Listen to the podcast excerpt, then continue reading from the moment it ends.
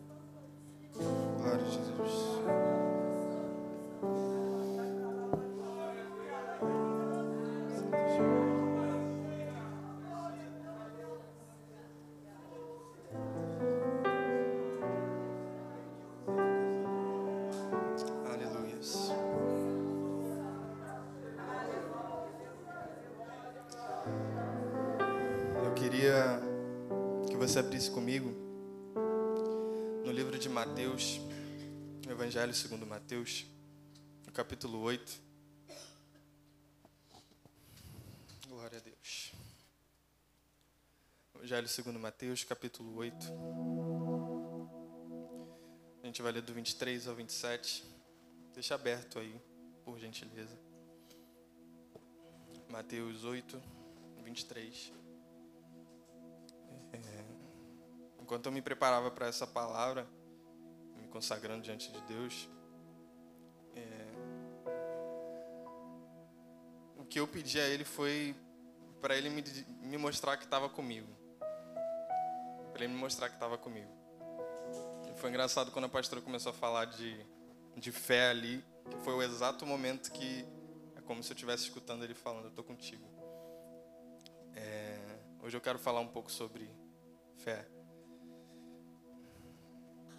E como se não bastasse na palavra de oferta, ainda a pastora finalizou tudo.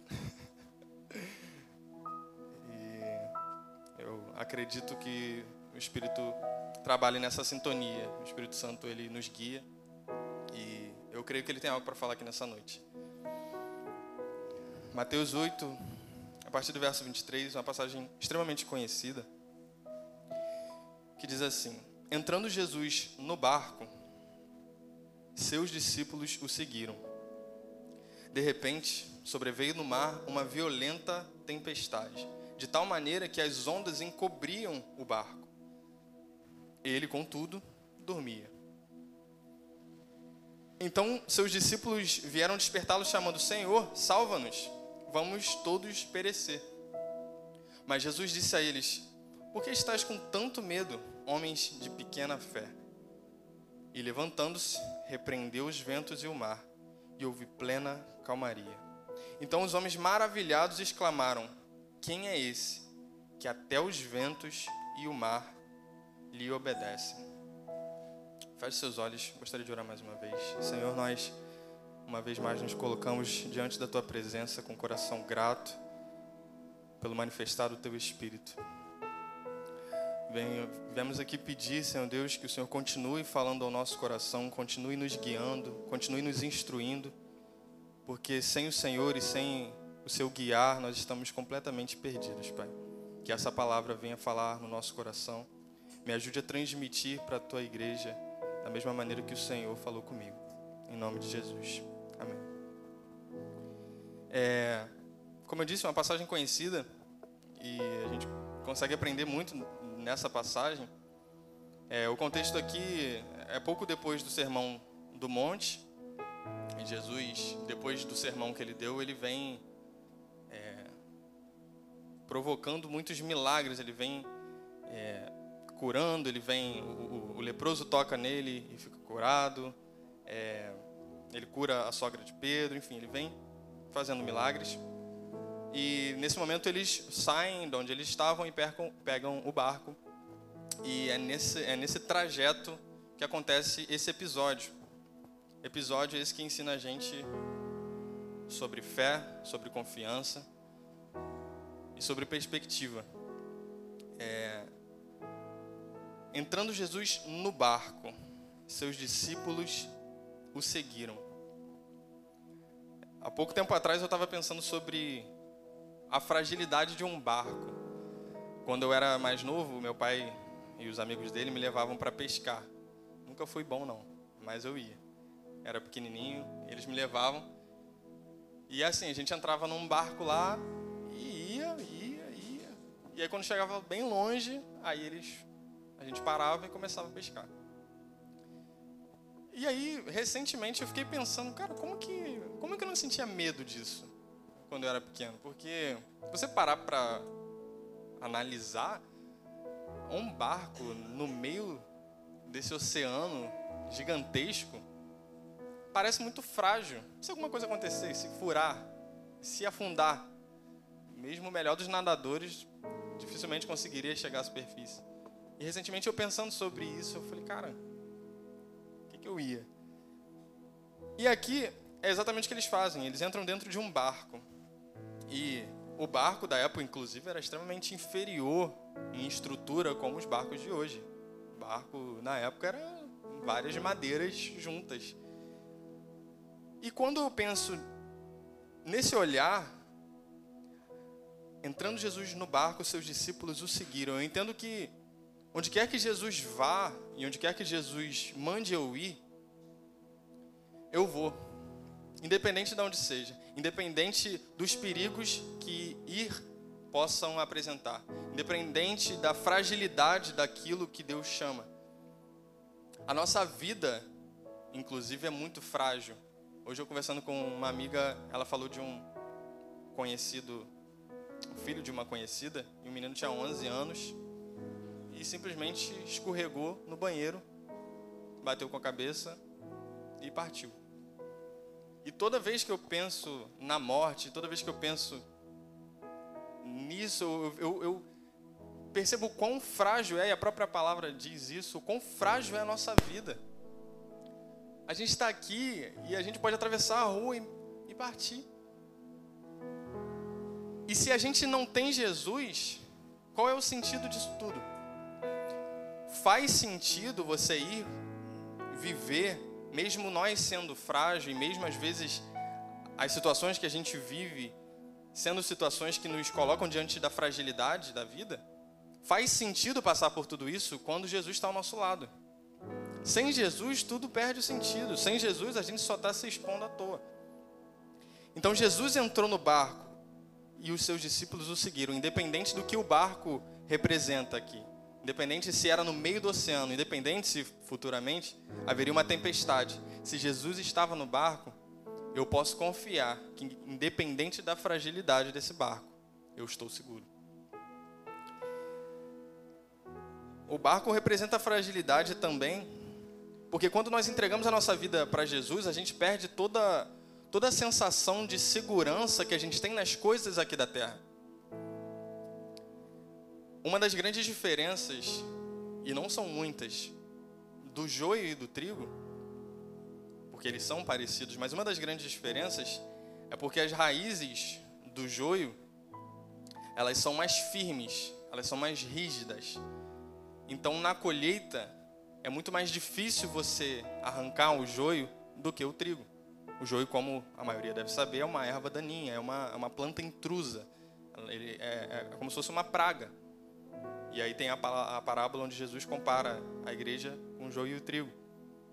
E o trigo, ele não. O trigo, a sua raiz é mais frouxa. Para você arrancar, para você colher, é muito mais tranquilo. Eu entendo com isso que quanto mais próximos de Jesus nós nos tornamos, menos apegados, menos fixados nas coisas daqui da terra nós somos. Quanto mais a gente se aproxima de Jesus, quanto mais a gente entrega a nossa vida a Jesus, menos aprisionado nas coisas desse mundo a gente fica. Quando eu olho para um barco no meio do oceano, essa fragilidade, essa suscetibilidade, se é que essa palavra existe, de, cara, qualquer coisa pode acontecer. Pode bater num iceberg, pode vir um vento, pode virar o barco. É mais natural para a gente, porque a gente percebe que a gente não pertence a esse mundo. E tanto literalmente, as coisas que podem provocar perigo para a nossa vida, quando, quanto as situações. A gente, não, a gente não pode ser apegado às coisas desse mundo, a gente não pode ser apegado ao dinheiro, a gente não pode ser apegado aos bens materiais. Nem mesmo, nem mesmo as pessoas mais do que ao próprio Jesus, mais do que ao próprio Deus. Eu vou chegar lá onde Jesus diz isso. Jesus diz: aquele que quiser vir após mim, ele precisa estar disposto a abrir mão de tudo. Porque, inclusive, na época era motivo de rebelião você seguir Jesus. Os costumes da época, você seguir Jesus, é como se você estivesse se rebelando. Então, você deveria estar disposto até mesmo deixar a sua família. Tanto que ele diz: aquele que ama seu pai ou a mãe mais do que a mim não é digno de mim. Por quê? Porque, principalmente na época, você precisava, é, era uma decisão muito radical seguir a Jesus. E o tempo mudou, mas a decisão continua radical. O caminho, ele continua estreito. E quanto mais a gente se aproxima de Jesus, quanto mais a gente conhece Jesus, menos apegado às coisas da terra nós devemos ser. Entrando Jesus no barco, seus discípulos o seguiram. É, e aí é quando Jesus, né, na, na, em outro momento, diz sobre isso. Ele diz: Aquele que quiser vir após mim, negue-se a si mesmo, tome a sua cruz e siga-me. Negue-se a si mesmo, tome a sua cruz e siga-me. E, siga. E aí ele vai dizer ele dá dois exemplos quando ele fala sobre o discipulado, sobre seguir a ele mesmo. Ele fala sobre um homem que vai construir uma torre, um prédio, e não calcula se ele tem o que é preciso para concluir essa obra. Se ele tem o material necessário, se ele tem o pessoal necessário. E aí, esse homem ele vai construir a torre, não vai completar, então as pessoas vão passar, vão ver incompleta e ainda vão dizer: olha só, ele começou, mas ele nem sabia se ele tinha como terminar. E o outro exemplo que ele dá é de um capitão é, um comandante de exército, se antes de ir para a guerra, ele não faz as contas se o exército inimigo tem duas mil pessoas e o meu só tem mil, ou se o exército inimigo tem dez mil e o meu só tem quinhentos. Essa pessoa que vai para a guerra e faz isso é imprudente, sem calcular antes. Então ele dá esses exemplos para dizer assim: se você quer me seguir, antes de me seguir, faz as contas. Calcula e vê se você está disposto a passar por aquilo que você eventualmente vai passar me seguindo. Calcula aí para ver se você está disposto a passar pelas tempestades, pelas dificuldades, pelo ódio do mundo sobre nós. Calcula aí, por quê? E eu vi até uma pregação de um cara dizer isso. Ele fala assim: se você não está disposto a negar a si mesmo, nem vem, nem precisa vir. Sabe por quê? Porque a pessoa vai vir e vai ser como esse cara que construiu a torre, mas sem calcular se ele conseguia chegar até o final. A pessoa vai vir, a pessoa vai frequentar a igreja, a pessoa vai se envolver, mas vai chegar um momento que ela vai falar: para mim é demais, assim. E muito provavelmente, ou possivelmente, essa pessoa não vai nem sair. Ela pode ficar. Ela pode continuar indo para a igreja. Ela pode continuar carregando ali, quando conveniente, a bandeira de Jesus. Mas isso não significa que essa pessoa conhece Jesus. Não significa, não significa que essa pessoa foi transformada genuinamente por Jesus. Que essa pessoa passou pelo novo nascimento. Então, nós, como discípulos de Jesus, precisamos entender o custo do discipulado. Nós precisamos entender que para seguir a Jesus, para caminhar juntamente com Jesus, isso custa tudo o que nós temos. Foi de graça, foi pela graça, mas isso custa para nós toda a nossa vida. Nós devemos retribuir a salvação que a gente jamais conseguiria ter por nós mesmos. E tanto é que para o perdão dos nossos pecados, Jesus precisou morrer. E quando o homem não é salvo e redimido pelo sangue de Jesus, qual é a consequência? Senão a morte eterna. Por que eterna? Porque não existe limite para o preço que o pecado tem. O inferno é eterno justamente porque a nossa ofensa a Deus com o pecado é uma ofensa a um Deus eterno. Quando Jesus na cruz do Calvário derrama o seu sangue e nos salva, nos liberta desse peso, dessa condenação, só Ele poderia fazer, pois Ele é eterno, pois Ele é puro, pois Ele é Deus. Então, quando nós queremos o seguir, quando nós colocamos na nossa cabeça, eu vou seguir a Jesus, eu vou ser um discípulo de Jesus, eu preciso antes ter em mente de que eu vou passar por dificuldade, de que o caminho era, é e vai continuar sendo estreito, apertado. Na, no mundo nós teremos aflições, o próprio Jesus disse isso. E isso não é algo para nos entristecer, porque como a gente vê no fim das contas, no fim dessa, desse episódio, Jesus estava no barco nessas tempestades da vida, nessas dificuldades, tudo faz sentido porque Jesus está no barco. A gente não precisa ter medo. Os discípulos estavam com medo, eles chegaram até Jesus que estava dormindo e eles tinham medo. Jesus falou: homens de pequena fé. E com a sua autoridade, com o seu poder, ele calou o mar e os ventos. E a tempestade cessou, mostrando para os discípulos que eles não precisavam ter medo, porque independente do que aconteça, ele está no barco. Entrando ele no barco, entrando Jesus no barco, seus discípulos o seguiram. É engraçado porque tem uma passagem parecida com essa. Existe um outro episódio parecido com esse, mas o fim não é o mesmo. Provavelmente vocês conhecem a passagem de Jonas, onde ele tinha a ordem de ir para determinado lugar. Por teimosia, ele foi para outro. Ele deveria ir para Nínive pregar é, uma, uma mensagem até pesada para aqueles homens que estavam praticando maldade. E aí ele deu uma escapadinha e foi para outro lugar. E nesse trajeto, ele também se encontrou numa situação dentro de um barco, numa tempestade.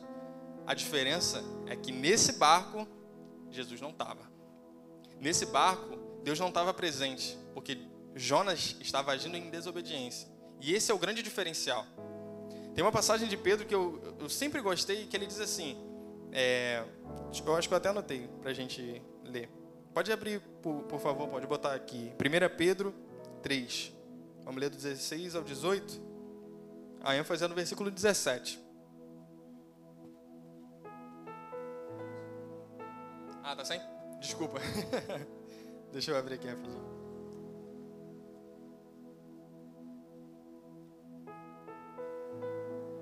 É 1 Pedro 3, do 17.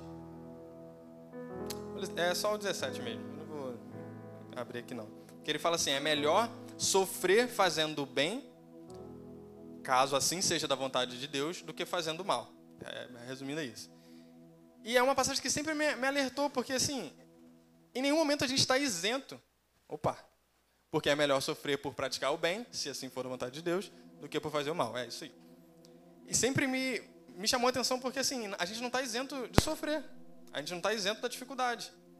Mas se for para passar por dificuldade, que seja fazendo bem, que seja com Jesus no nosso barco. Se for para passar por uma tempestade, não seja como Jonas, que a tempestade veio Alô? Som.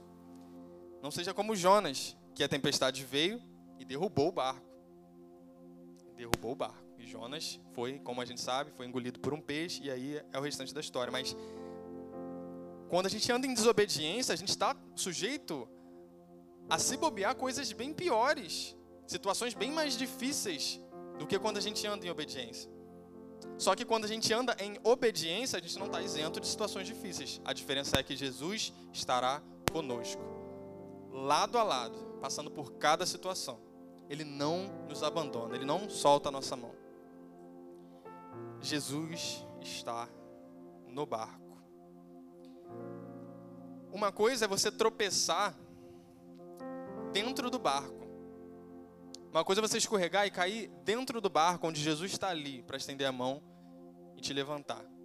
Outra coisa é você tropeçar e cair fora da onde a presença de Jesus habita. Uma coisa é você, um, você ser um cristão fiel, que se consagra, que se coloca diante de Deus, e infelizmente, por a gente ainda ter uma descendência pecaminosa, a gente escorregar, a gente cair. Isso é uma coisa. Uma coisa é cair dentro do barco. Outra coisa é você cair fora do barco. Outra coisa é você chutar o balde. Você falar, ah, já estou errado mesmo. E viver uma vida de impiedade. Michael Jonas ressaltou numa das últimas vezes que ele veio aqui essa diferença sobre pecado e impiedade, né? O pecado ele pode ser um acidente. A gente está sujeito a isso. Mas a impiedade é essa vida dupla. É quando você já não sabe nem mais diferenciar o que é o certo e o que é errado. É você pecar com a mesma naturalidade que você louva. Isso é cair fora do barco. Jesus tem acesso a nós a partir do nosso arrependimento, a partir do nosso posicionamento. Quando a gente se coloca diante de Deus reconhecendo quão ruim nós somos e quão bom Ele é, então convidamos Ele a entrar. Uma vez que a gente faz como a multidão fazia, nessa passagem que eu citei, onde Jesus diz assim: ó, se você não está disposto a, a largar seu pai, sua mãe, você não é digno de mim. Existia os discípulos que andavam próximos a Jesus, mas existia sempre, em toda, toda a trajetória de Jesus aqui, existia uma multidão. Aquela multidão sem rosto, aquela multidão sem compromisso. Que se você pergunta, ela até fala assim: não, eu, eu ando com Jesus mas anda sempre numa distância segura, assim. Segura. Numa distância onde, assim, eu não vou me comprometer muito. Eu não vou chegar tão perto. Daqui a pouco vai sobrar para mim. Eu vou ficar aqui, eu acompanho, eu vejo como ele age, eu vejo o que ele faz. E às vezes nós nos encontramos nessa situação. Às vezes a gente está até andando com Jesus, mas não de corpo e alma, não por completo, não como ele exige. Aquele que quiser vir após mim, negue-se a si mesmo, tome a sua cruz e siga-me. E a gente se contenta em só seguir de longe às vezes. E só olhar e acompanhar de longe. E não é isso que ele nos chama para fazer. Paulo diz assim, ó: "Já não vivo eu, mas Cristo vive em mim. A vida que eu vivo na carne, eu vivo pela fé no Filho de Deus." Ele está dizendo assim: "A minha vida não vale nada." Tem uma outra passagem que ele fala isso também, que é em Filipenses 3, Agora dá para abrir? abrir. Filipenses 3, do 7 ao 9. É uma fala de Paulo também. Ele diz assim: Todavia, o que para mim era lucro, passei a considerar como prejuízo por causa de Cristo. Mais do que isso, compreendo que tudo é uma completa perda quando comparado à superioridade do valor do conhecimento de Cristo Jesus, meu Senhor, por quem decidi perder todos esses valores, os quais considero como esterco a fim de ganhar Cristo. Lembra que eu falei da fragilidade? Essa vida aqui é tão frágil. É tão nada se a gente não tem Jesus. É tão vazia se a gente não tem Jesus. E quando a gente anda com Jesus, tudo começa a fazer sentido, tudo começa a se encaixar. Os propósitos dele na nossa vida começam a, a criar forma dentro de nós. E quanto mais a gente caminha em direção a esse alvo, quanto mais a gente caminha nesse caminho que é o próprio Jesus, mais a gente é satisfeito. E a gente mais satisfeito, mais a gente glorifica ao Senhor com a nossa vida. E é um ciclo interminável. A gente não pode dar valor às coisas dessa vida como se essa vida fosse durar para sempre. Eu sei que parece clichê, porque a gente escuta isso desde sempre, mas eu queria te convidar a repensar e se autoavaliar, que é o que a gente é sempre é, aconselhado a fazer pela Bíblia, a se olhar para dentro e falar, cara, qual é o valor que eu tenho dado para as coisas desse mundo e qual é a prioridade que eu tenho dado para as coisas de Deus? Quanto tempo eu gasto nas Escrituras? Quanto tempo eu gasto em oração? Quanto tempo eu, eu gasto pregando para as pessoas na rua, meus amigos, no trabalho? O quanto da nossa vida tem sido direcionado para Deus? Porque se a gente está aqui e a gente vem no culto, e a gente vem numa cela, e termina aí, a gente não é em nada diferente da multidão que acompanhava Jesus, mas de longe. A nossa vida precisa ser início, meio e fim do nosso dia, precisa ter Jesus ali. É o acordar e é o ir dormir. Jesus precisa ser parte do nosso respirar. Eu te garanto que se isso começar a acontecer na sua vida, você vai ver com outros olhos. E como Jesus falou para os homens, homens de pequena fé, eles não tinham motivo para estar com medo. Eles estavam no meio do nada, no meio do oceano, dentro de um barco. E começou a tempestade. E aqui diz que a tempestade, a tempestade é, era violenta de tal maneira que as ondas encobriam o barco. Então, assim, já não era mais hipotético. Já não era mais uma teoria. E se der errado? Já estava dando errado. A tempestade já estava ali. Eles não tinham motivo para ter medo. Eles tinham motivo para ter medo. Mas Jesus mostrou que, na verdade, o que mais importa não é o medo, mas sim o temor, aquele que pode calar o que te provoca medo. E ele é o próprio Jesus. O que me provocava medo? A tempestade. Mas Jesus é maior que a tempestade. Jesus é maior que todas as coisas, inclusive nada acontece sem o seu controle. Nada foge do controle de Jesus. Jesus veio para a terra e ele morreu por nós, e nesse trajeto tinha gente que estava querendo impedir ele de fazer isso. Mas ele sabia o que ele estava fazendo. Nada, absolutamente nada. Próprio Jesus, se eu não me engano, diz que não cai um passarinho no chão sem que seja a vontade de Deus. Davi vai dizer em um dos salmos que todos os nossos dias foram escritos antes mesmo de nós nascermos. Nada sai do controle de Deus. Então, em meio à tempestade, quando você sentir medo, para e pensa: Jesus está comigo? Jesus está nesse barco? Porque se Jesus estiver nesse barco, o que, que pode ser maior do que ele? Ele é aquele e o único que tem poder para calar a tempestade. E a tempestade pode ser várias coisas na nossa vida, podem ser dificuldades, podem ser doenças, pode ser perda de pessoas que nós amamos. E repito, nem sempre isso vai ser só teórico, nem sempre isso vai ser só um exemplo muitos de vocês, acredito eu, que já tenham passado por situações bem difíceis. Que às vezes você olha para um lado e para o outro e fala, cara, o que, que eu faço? E sentir medo. E é aí que a gente vê que o Evangelho é real, que Deus é real. Não é só uma história. Ele está com a gente, Ele está do nosso lado. E nós devemos temer a esse, que é poderoso para calar o mar e os ventos. Eles tinham motivo para ter medo, mas Jesus atrai eles ao seu nível de fé. Eles tinham motivo para ter medo, mas Jesus tenta compartilhar um pouco da sua perspectiva com os discípulos. Ele tenta mostrar um pouco para os discípulos que as coisas não são como eles enxergam. Ele tenta mostrar como o próprio Jesus enxerga. E isso Jesus tenta fazer o tempo inteiro com a gente. Ele sempre tenta atrair a gente para o nível dele.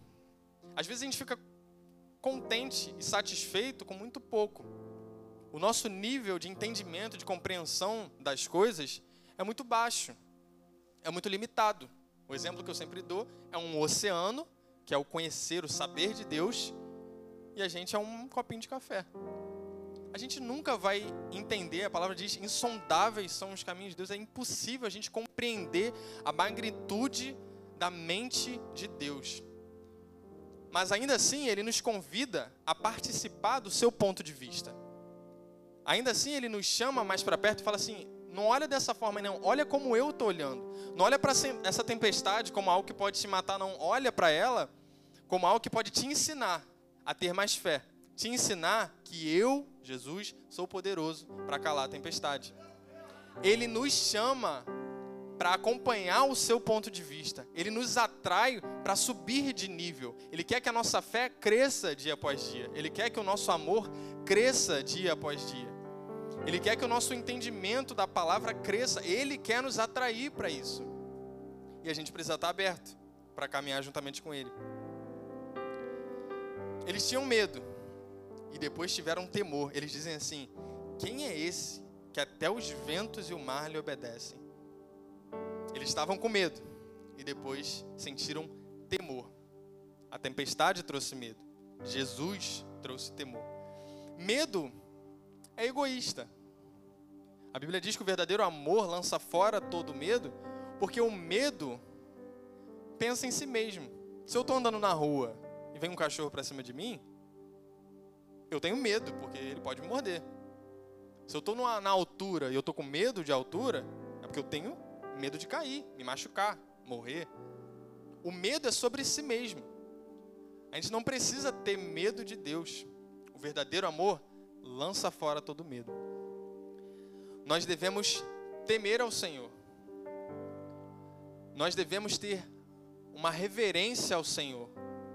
A compreensão de quem Deus é, o reconhecimento de quem Deus é, traz para o nosso coração temor. Ou se não traz, deveria trazer. Nós precisamos olhar para a pessoa de Deus, para a pessoa de Jesus e ter temor. O temor a Deus é o princípio de toda sabedoria. Nós precisamos olhar para Deus e, e o quão grande Ele é, e isso precisa provocar temor no nosso coração. Ele é o Deus Todo-Poderoso. Ele não é um coleguinha. Ele não é uma pessoa que a gente só está junto. Ele não é alguém que a gente acompanha de longe na multidão. Ele é o Deus criador dos céus e da terra. A gente precisa olhar para Deus e sentir temor. Ele é um Deus de poder. O próprio Jesus disse: Não tenham medo daqueles que podem matar o corpo. Temam aquele que pode lançar no inferno tanto o corpo quanto a alma. Jesus diz. Nós precisamos desenvolver temor a Deus. Se você já tem, glória a Deus. Desenvolva. Como eu falei, ele nos chama para o nível dele. A gente precisa estar em constante crescimento, aprofundamento daquilo que é bom. Aprofundamento e crescimento no amor a Deus. Aprofundamento no nosso arrependimento. Porque quanto mais a gente conhece a Deus, mais a gente olha para si mesmo e fala: Eu não sou nada. E às vezes acontece o contrário. Parece que quanto mais tempo de caminhada, mais cheia de ego a pessoa pode se tornar. Isso é um risco que a gente corre. E é o contrário. Quanto mais a gente se aprofunda em Deus, quanto mais a gente se aproxima de Deus, quanto mais a gente se aproxima desse calor do Senhor, mais a gente percebe o quão frio a gente é e o quanto a gente depende dele. E aí se torna mais uma vez um ciclo, porque a gente busca ainda mais e percebe que a gente precisa buscar ainda mais. E aí a gente não para. Tem uma música do Rodolfo Abrantes, e eu lembro quem falou isso foi minha esposa Larissa, muito tempo atrás, eu não esqueço. Que tem um trecho que fala: Mas eu parei e agora as águas me consomem. E assim, no Evangelho não tem. Não tem, essa, não tem uma pausa saudável. No Evangelho não tem um, um nível ok. Cheguei aqui, tá bom, é só manter. Não existe. No minuto que você para, você está retrocedendo. Parece que você só está parado, mas você está retrocedendo. No Evangelho, se você não avança, você retrocede. Nós precisamos estar constantemente crescendo em conhecimento, crescendo em amor, crescendo em arrependimento, crescendo em reconhecimento de quem Jesus é. A última oportunidade que eu tive aqui, eu falei sobre o, o caminho de Emaús. E o quanto eles estavam com Jesus, eles até conheciam Jesus, eles sabiam da história de Jesus, mas não o reconheceram. Você pode até conhecer a Jesus, mas o desafio é reconhecê-lo como ele realmente é. Não com a sua imagem, não, não como você acha que ele é. Não do seu jeito adaptado, mas como ele realmente é. E isso nos provoca temor. E esse temor faz com que a gente se aproxime cada vez mais dele. para finalizar, a tempestade nos ensina. Não despreze as lutas, os espinhos, as dificuldades. Como eu falei, e todos nós precisamos ter isso em mente, de que nada acontece por acaso na nossa vida. Nada é o acaso. Tudo tem um propósito, tudo está debaixo da vontade soberana de Deus. Não permita que as situações complicadas, que as dificuldades, que os espinhos, que as lutas, não permita que isso te consuma. Não despreze essas dificuldades, porque se você de fato segue a Jesus nesse caminho, se Jesus de fato está no seu barco, então todas as dificuldades têm um porquê. Tudo que a gente passa tem um propósito. Nem que seja só nos ensinar a ser mais humildes, a ter mais fé. Não despreze as situações difíceis, porque é nelas onde a gente mais aprende e mais evolui, mais amadurece. São nesses processos delicados, difíceis que a gente passa que a gente mais cresce. Não despreze essa, essa tempestade, porque é nela onde Jesus vai mostrar o seu poder, acalmando a tempestade. Não despreze a tempestade, porque é nela que Jesus vai te ensinar a ter mais fé e a olhar para as coisas não mais com seus, com a sua vista, mas com a lente de Cristo. É na tempestade que ele vai te mostrar como as coisas realmente são, do ponto de vista do Deus Todo-Poderoso e não no nosso limitado ponto de vista. Então, o desafio é entre no barco com Jesus. Por mais assustador que possa ser, por mais que venham tempestades, Ele está lá. Não existe um lugar no mundo que seja melhor do que ao lado de Jesus. Pode vir o que vier, pode vir tempestade, pode vir vento, pode vir chuva, o barco pode ficar inundado, mas se Jesus está no barco, esse lugar é o melhor lugar do mundo. Acho que é essa a palavra que o Senhor queria que eu trouxesse.